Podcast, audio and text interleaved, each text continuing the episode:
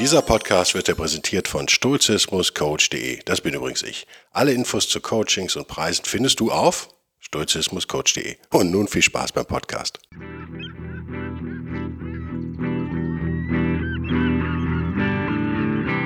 Der wilde Stoiker. Moderner Stoizismus für ein gutes Leben.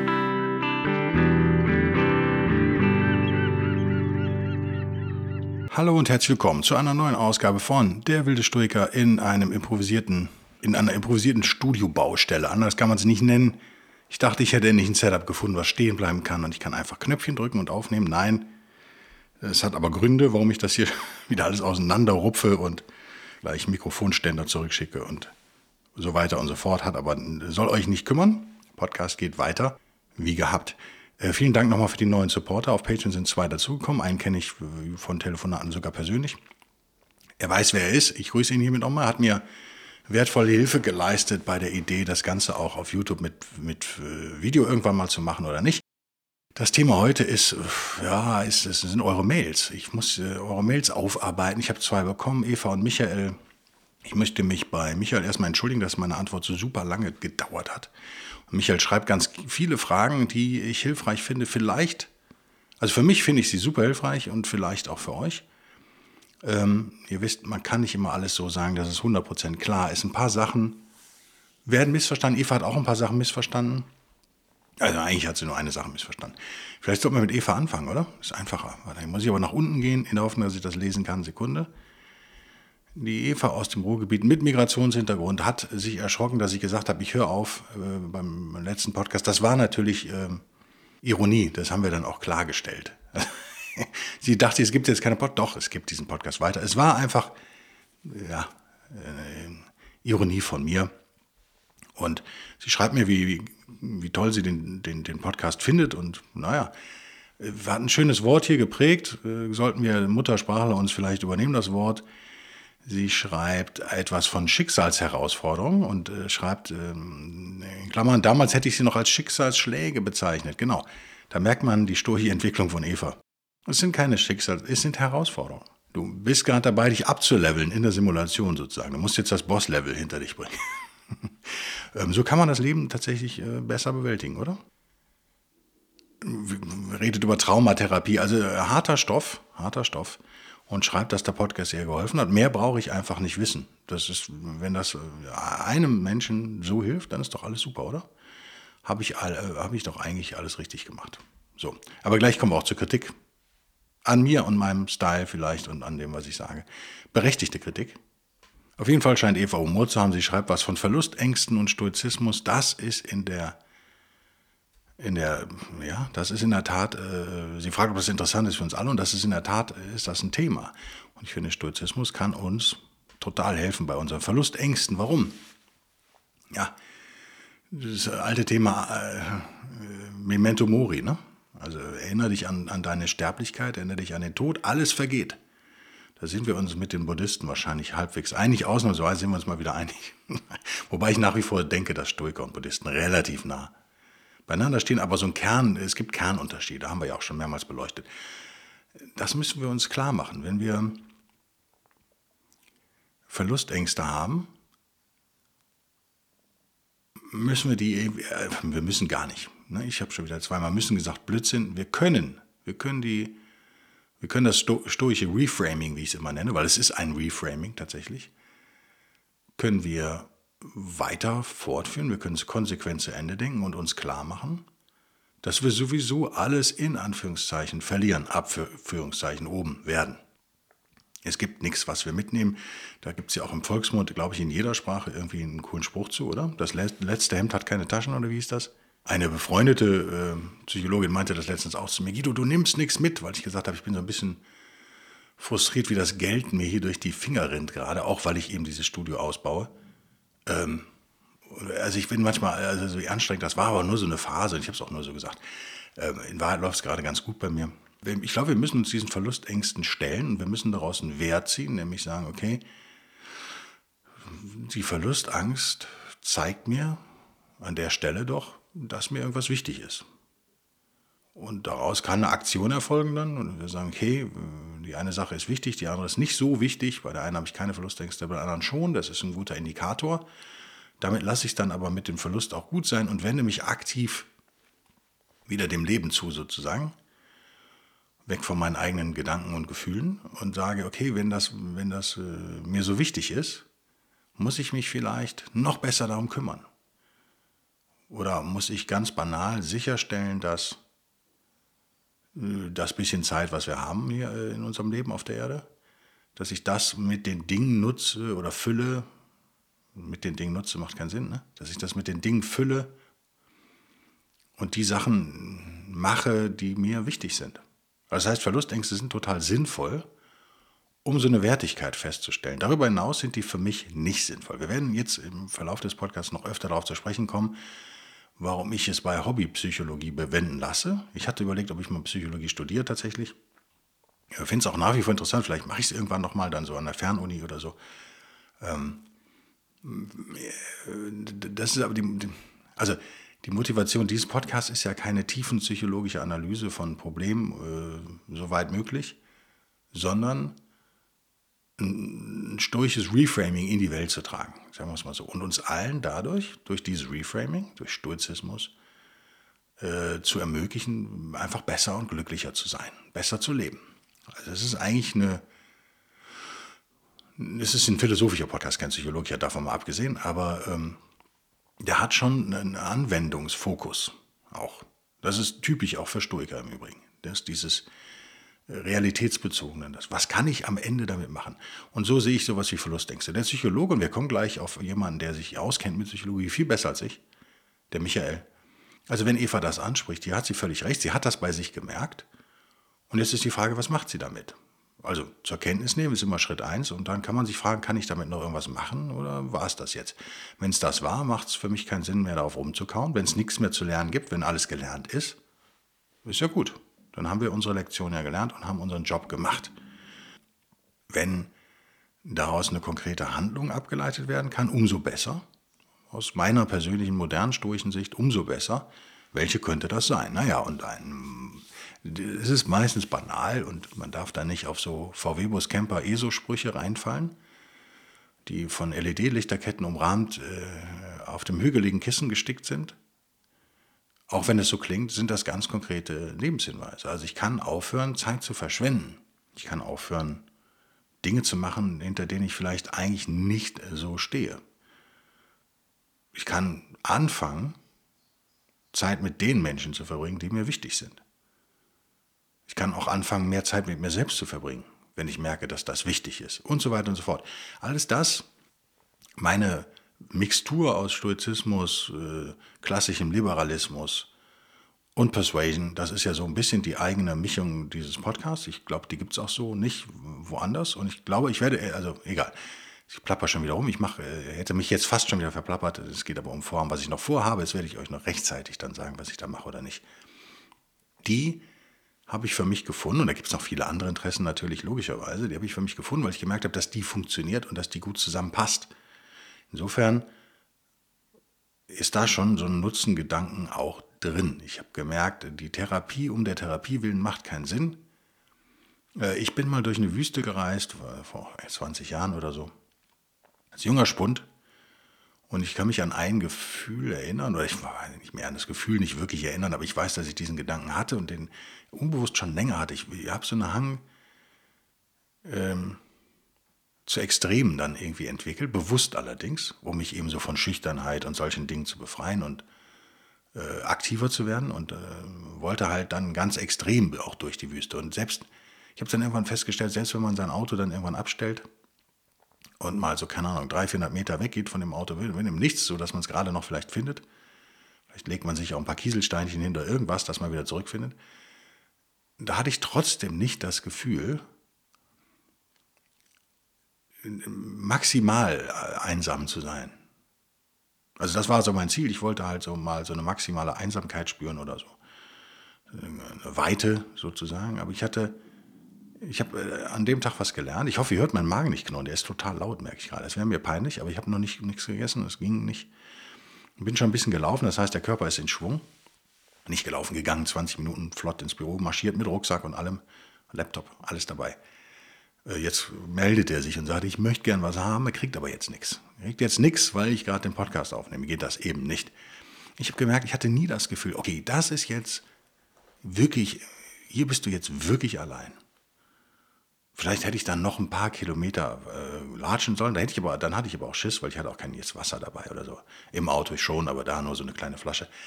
Also es wäre dann auch gefährlich geworden, wahrscheinlich. Ich wollte mich ja nicht umbringen, ich wollte ja nur dieses Gefühl mal spüren und das wollte sich so nicht einstellen. Damit habe ich dann erstmal äh, meinen Frieden geschlossen und gesagt, okay, dann ist das halt so. Vielleicht gibt es das auch nirgendwo, vielleicht. Ja. Also eine Suche, die, die äh, kein Ende hat sozusagen, deswegen kann ich die an der Stelle abbrechen. Und so, so ähnlich sehe ich manchmal manche Therapien sozusagen auch. Es muss irgendwie schon auch ein Ziel haben, habe ich gemerkt. Also wenn es kein Ziel hat,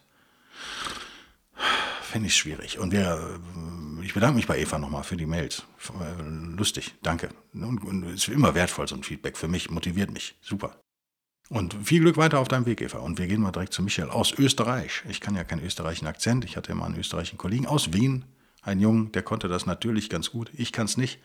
Deswegen spare ich mir die Peinlichkeit jetzt hier. Äh, eine der wenigen Peinlichkeiten, die ich mir spare, ist jetzt einen österreichischen Akzent. Manchmal gelingt mir sowas Falco-mäßiges wenn das dem Michael gefällt. Um mal hier die Klischees direkt wieder aus der Kiste zu holen. Der Michael hat eine lange Mail geschrieben. Und zwar ist der Michael auch der Schuldige, in Anführungszeichen, der der netten Buchhändlerin Stör in Österreich meine Bücher andrehen wollte, was ja eben aus ganz vielen steuerlichen Gründen nicht geht und aus äh, Gewerbe, gewerblichen Gründen nicht geht, irgendwann vielleicht mal geht. Und er beschreibt hier die Buchhandlung als Gewinn für die Region und das äh, ist ja auch super. Damit habe ich überhaupt kein Problem, das würde ich auch unterschreiben. Finde ich super. Er lobt mein Buch, äh, dann geht er nochmal aufs Pareto-Prinzip ein, dass die meisten als 80-20 kennen, ich als 70-30. Und warum ist das so? Seine erste Frage, vielleicht banal. Die Antwort ist noch viel banaler. Ähm, ist mir egal. Ich glaube, das ist, es ist nur ein geistiges Bild, was ihr euch machen sollt. Diese Zahlen sind völlig willkürlich. Man könnte auch sagen 67 zu 33. Dann würde ich auch sagen, ja, aber warum sind es 67? Und ich sage, nein, es ist völlig egal.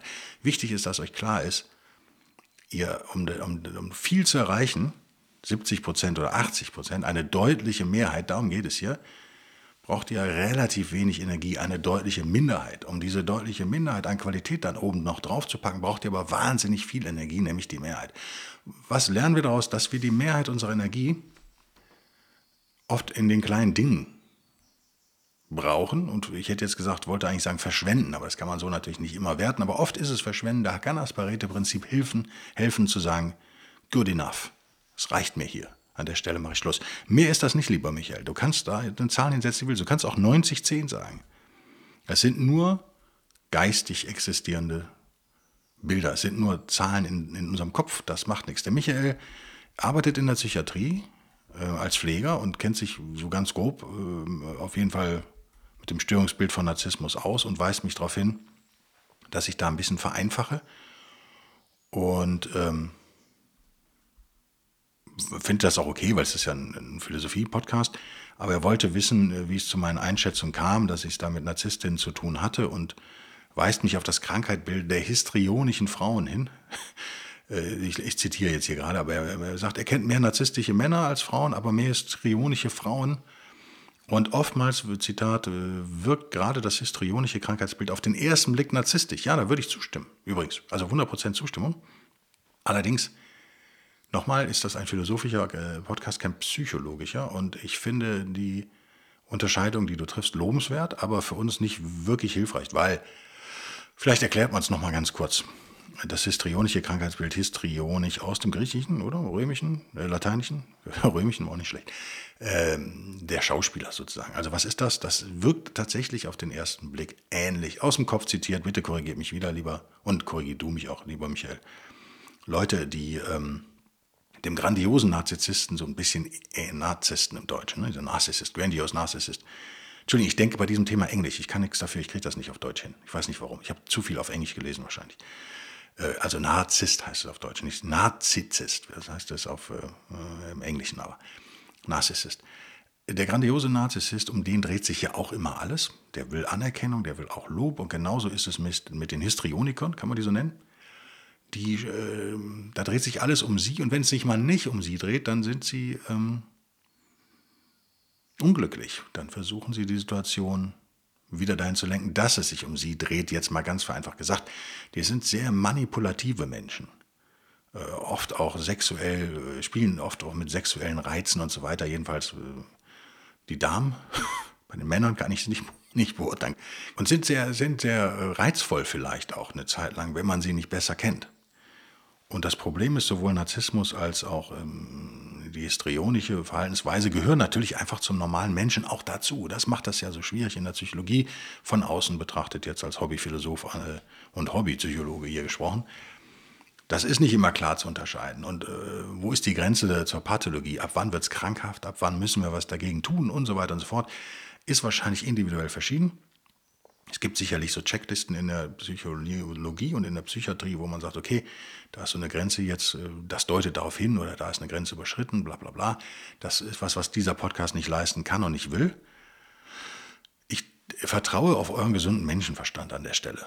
Mehr will ich dazu gar nicht sagen. Ich vertraue darauf, dass ihr die überkandidelte Dame, die ähm, sich auch zum Frühjahrsputz oder zum Müll rausbringen perfekt schminkt, und äh, aufreizend anzieht. Und äh, ja, was auch typisch für das Krankheitsbild meines Wissens ist, ist sind oft wechselnde Sexualpartner, mehrere die Woche teilweise.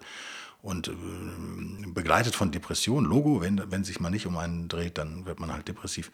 Ich vereinfacht gesagt alles. Das ist, ähm, ist, ist was, was zu viel äh, Leid und Schaden und Ärger führen kann, wenn man mit diesen Leuten zu tun hat. Keine Frage.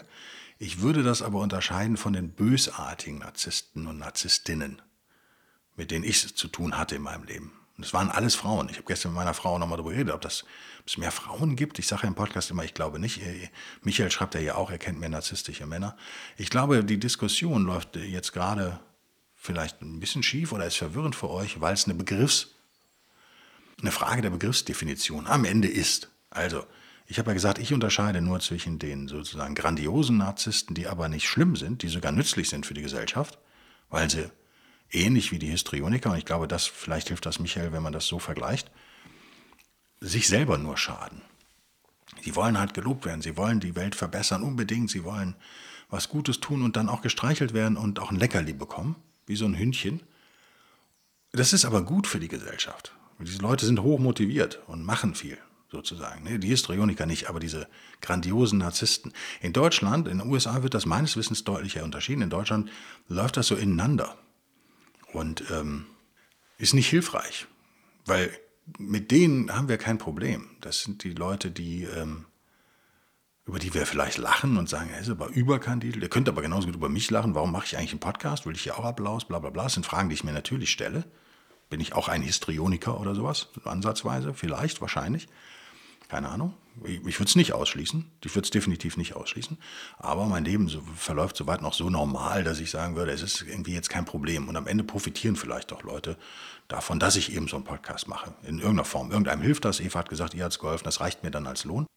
Also keiner diagnostiziert sich selbst natürlich als Problematik. Das ist schon klar. Also hört auf euer Umfeld vielleicht, wenn ihr im Zweifel seid oder sucht euch professionelle Hilfe. Aber nochmal, die Histrioniker im Allgemeinen, die grandiosen Narzissten im Allgemeinen sind nicht unser Problem. Wovon ich rede, sind immer die bösartigen, verletzlichen Narzisstinnen und Narzissten. Die wirklich, wo das irgendwann kippt. Und ich kann mir vorstellen, aber liebe Psychologen da draußen, liebe Ärzte, ich weiß, dass unheimlich viele Ärzte diesen Podcast hören, wirklich viele, also überproportional viele, Vielleicht korrigiert er mich und sagt, Guido, ähm, war ja nett gemeint, aber da lagst du völlig daneben. Dann, werde ich das klarstellen im nächsten Podcast oder übernächsten. Aber es kann ja sein, dass jemand als äh, histrionische Dame beginnt, sag ich mal.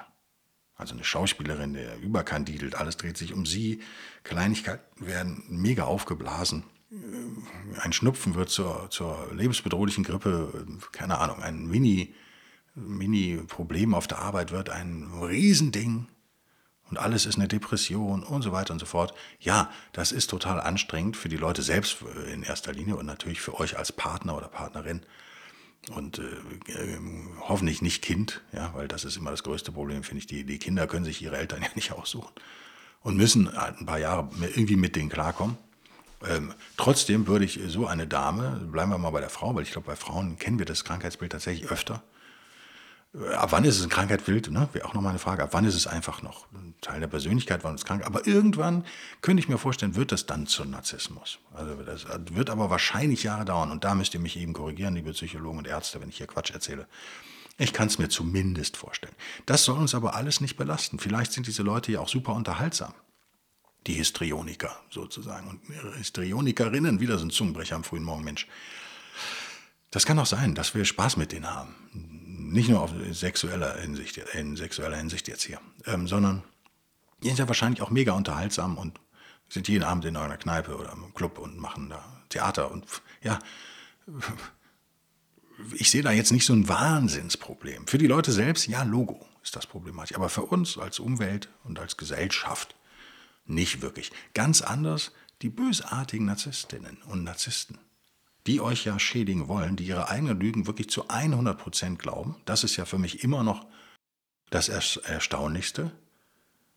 Ähm, ich habe euch ja, glaube ich, schon mal gesagt in dem Podcast, wahrscheinlich bezieht Michael sich auch darauf. Ich weiß es nicht mehr ganz genau, weil er schreibt den vorletzten oder letzten, aber ich habe äh, eine Wahnsinns-E-Mail-Stau hier. Das heißt, passiert mir selten in meinem Leben, aber jetzt habe ich ihn. Und ich lese wirklich nur noch die Geschäftsmails. Und alles äh, Private muss halt warten. Und der Podcast ist ja irgendwie Semi-Geschäft, semi-privat, irgendwo muss er dann halt manchmal leider warten. Ich bemühe mich, das eigentlich schnell zu machen. Deswegen weiß ich nicht mehr 100%, worauf er sich bezieht. Ich hoffe, ich habe das jetzt klar gemacht, oder? Weil er hat noch mehr Fragen. Ich finde, das ist eine interessante Mail, deswegen würde ich gerne weitermachen. Ihr habt es verstanden.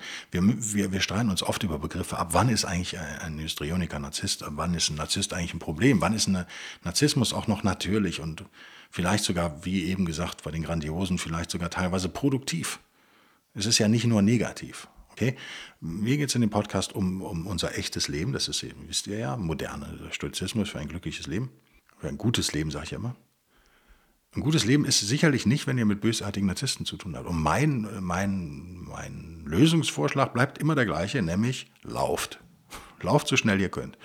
Ihr werdet die nicht therapieren. Ihr mit Sicherheit nicht, es sei denn, ihr seid der äh, Psychologie äh, darauf spezialisiert, aber ich glaube. So, nochmal da an dem Ende Schluss. Dann kommen zwei, äh, ja, das ist jetzt ein bisschen blöd, weil er schreibt hier, aus der neuesten Podcast-Folge geben sich noch zwei Fragen. Passende Werkzeuge sind schon was Gutes. Dennoch, dennoch dachte ich, beim Stoizismus geht es um, ums tugendhafte Verhalten und nicht um Utila, Utilitarismus. Das ist auch so ein Wort, ein Hasswort von mir. Utilitarismus, wo quasi der Zweck die Mittel heiligt. Da bleibt für mich die Frage offen, wie ist das mit dem Funktionieren gemeint? Oh, jetzt, äh, lieber Michael, der Zweck heiligt im Stoizismus eigentlich nie die Mittel.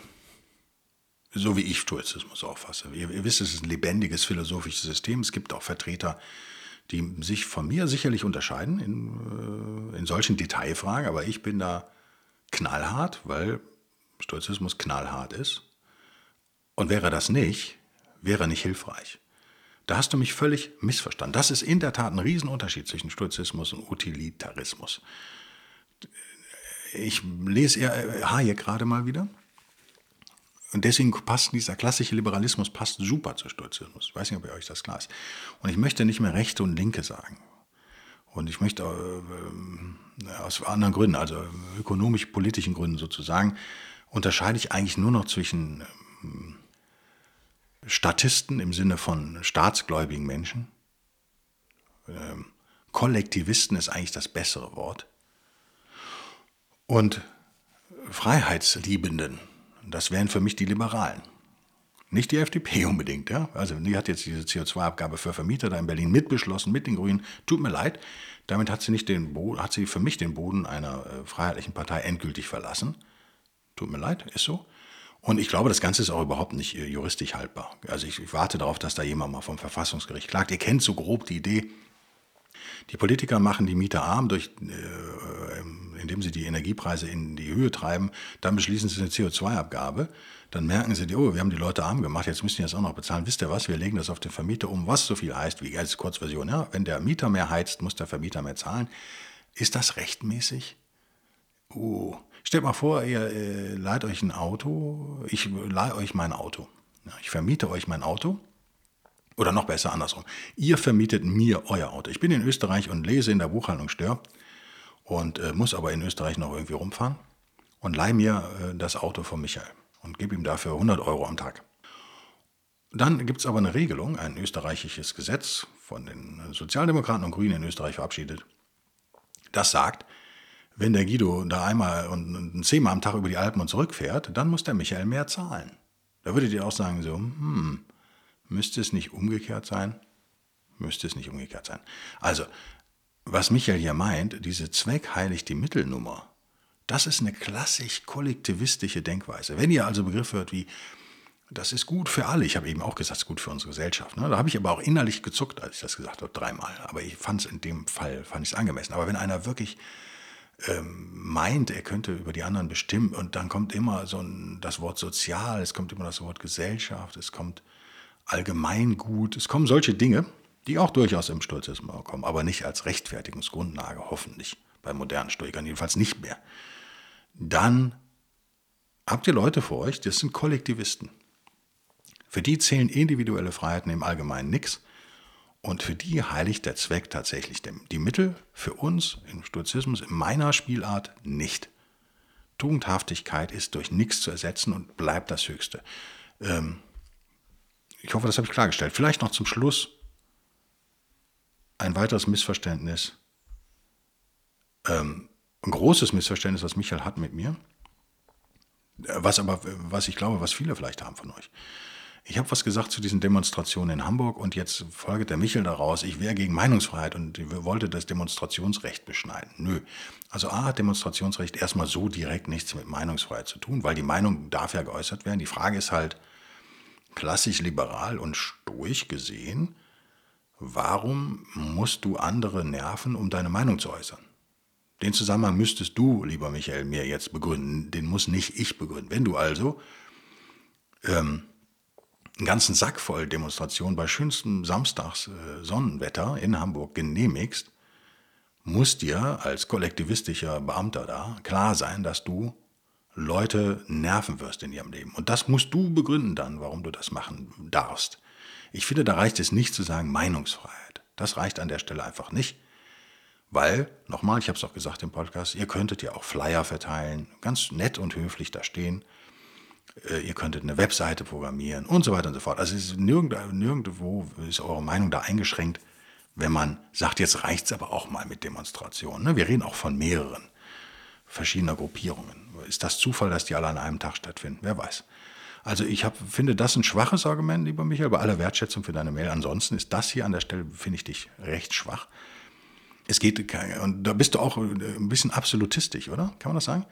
Du schreibst wörtlich, warum sollte Hamburg entgegen geltendem Recht Demonstrationen untersagen? Ja, darum geht es ja überhaupt nicht. Sie sollten es untersagen, weil es schon zu viele gibt an dem Tag. Es hat nichts mit geltendem Recht zu tun, sondern was mit gesundem Meinungsverstand tatsächlich. Ist es stoisch, Menschen, die für sich beschließen, geltendes Recht in Anspruch zu nehmen und zu demonstrieren, das abzusprechen? Weil die Sonne scheint und die Menschen einkaufen wollen. Sollte man nicht die Freiheit zur Meinungsäußerung generell höher einschätzen? Habe ich ja, glaube ich, schon gesagt. Ne? Und dann zitiert er Voltaire, meine Herr, ich teile Ihre Meinung nicht, aber ich würde mein Leben dafür einsetzen, dass Sie, äh, dass Sie sie äußern dürfen. Bekanntes Sprichwort von François-Marie Aurette äh, Voltaire äh, aus Frankreich, von, aus dem 18. Jahrhundert. Ähm, den würde ich unterschreiben, den Voltaire. Also habe ich ja auch schon gesagt, oder? Da sind wir uns wieder total einig. Äh, und er fragt dann weiter provozierend, wie er ist, was, der, was ich denn sonst noch alles verbieten will. Gar nichts. Ich bin der Erste, der nichts verbieten will. Weder Mai feiern, bla bla bla, Blaustellen auf der Autobahn. Das sind alles absurde Beispiele, die du hier anführst. Samstagseinkäufe im Einkaufscenter vor der Großstadt, bla bla bla. Nee. Und er kritisiert zu Recht, und ich glaube, wir sind uns eigentlich einig, aber hier gibt es eben Missverständnis nochmal, was ist meine Definition von Liberalismus? Ist, du darfst machen, was du möchtest, solange du keinen anderen nervst. Das muss das Kriterium sein, solange du keinen anderen nervst. Man kann sagen, ihr habt ein Recht, Musik zu hören, aber habt ihr ein Recht, um 5 Uhr morgens ein ganzes Mietshaus zu beschallen, jeden Morgen, weil ihr nur dann irgendwie einschlafen könnt im Lärm? Da würdet ihr mir wahrscheinlich zustimmen, wenn ihr gerade, wenn, wenn, wenn ihr wie Michael da früh aufstehen müsst. Hat er, ich gehe mal davon aus, dass er auch Schichtdienst hat. In der Psychiatrie, ich weiß es nicht. Will er wahrscheinlich auch mal ausschlafen oder so. Oder will er einfach mal schlafen. Also ihr merkt, es ist eigentlich nicht kompliziert. Niemand will irgendwas verbieten und der Michael äh, schreibt zu Recht, sollten wir auf dem Weg in eine Verbotsgesellschaft weiter voranschreiten, wo alles reglementiert wird. Nö, sollten wir nicht. Sind wir uns alle einig. Wo bleibt die Selbstbestimmung des mündigen Menschen? Ja, genau. Herzliche Grüße, schreibt er. Ja, Michael, Michael, Michael, nochmal, Michael, du musst, hast jetzt hier so einen Kerpener Akzent von mir reingedrückt, der überhaupt nicht nach Österreich passt. Du, ich habe es ja, glaube ich, gesagt, oder? Wir sind uns im Prinzip einig, wir brauchen eine klare Definition und ich glaube, Stoizismus und Liberalismus passen super zusammen, weil sie uns klare Definitionen liefern. Der Liberalismus hält die individuelle Freiheit hoch und stellt sich in klarem Gegensatz zu den Kollektivisten und Statisten. Der Stoizismus zeigt uns, wo diese individuelle Freiheit, wie die kanalisiert werden kann, nämlich über die Tugendhaftigkeit. Er hilft uns sozusagen, er ist eine super Entscheidungsgrundlage. Also auch da eine absolute, äh, im Liberalismus absolute Grenze, nämlich die, die absolute höchste Wert, die individuelle Freiheit der Menschen, unterschreibe ich. Und im Stoizismus die Tugendhaftigkeit unterschreibe ich auch. Und ihr merkt hoffentlich, das war die Idee dieses Podcasts unter anderem, das vielleicht nochmal jetzt irgendwie in drei Sätzen zusammenzubringen. Liberalismus und Stoizismus. Und im Übrigen, das nun mal, jetzt Podcast ist vorbei, ihr könnt wieder ausmachen, jetzt kommt noch ein Satz. Ich habe jetzt Soul auf Englisch gelesen, Hayek auf Englisch gelesen, weil er The Road to Serfdom, der Weg in die Knechtschaft, aus den 50er Jahren, äh, ich glaube 44, oder? Geschrieben? Gute Frage. Ja, ich habe es nicht hier. Auf Eng Englisch geschrieben hat. Es ist immer noch ein mega relevantes Buch, finde ich. Hayek immer noch mega relevant.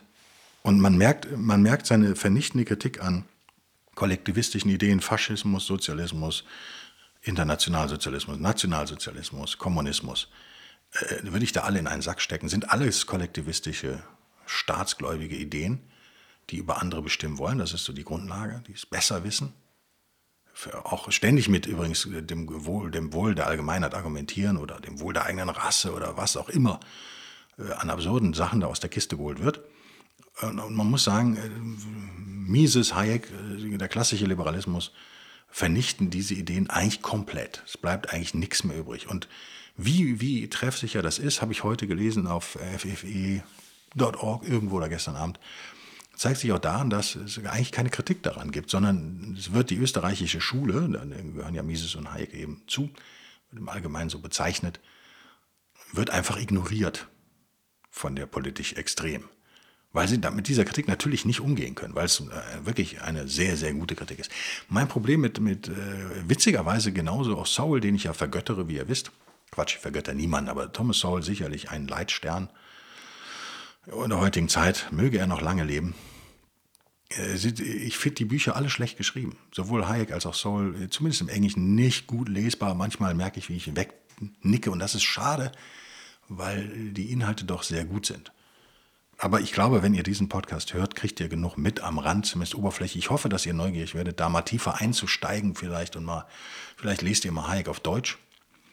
Ist ja seine Muttersprache. Ja, ich meine aber, er hätte es auf Englisch geschrieben, aber korrigiert mich. Vielleicht ist das besser. Ich werde sicherlich andere Hayek-Bücher nochmal auf Deutsch lesen, weil ich merke, dass das Englische da nicht so. Äh, vielleicht liegt es auch an meiner momentanen äh, Verfassung. Kann sein, aber ich muss echt alles zehnmal lesen und pff, ich finde es total anstrengend. Ich hoffe, dieser Podcast war nicht so super anstrengend. Ich hoffe, ich habe so ein paar Sachen klarstellen können. Ich stürze mich jetzt in meinen Arbeitstag. Ich hoffe, ihr stürzt euch in euer Wochenende und habt äh, schönen Freitagabend, schönen Samstag, schönen Sonntag. Sonnig für uns alle. Wenn nicht, ertragen wir das durch auch. Bis nächste Woche. Bis denn dann. Tschüss.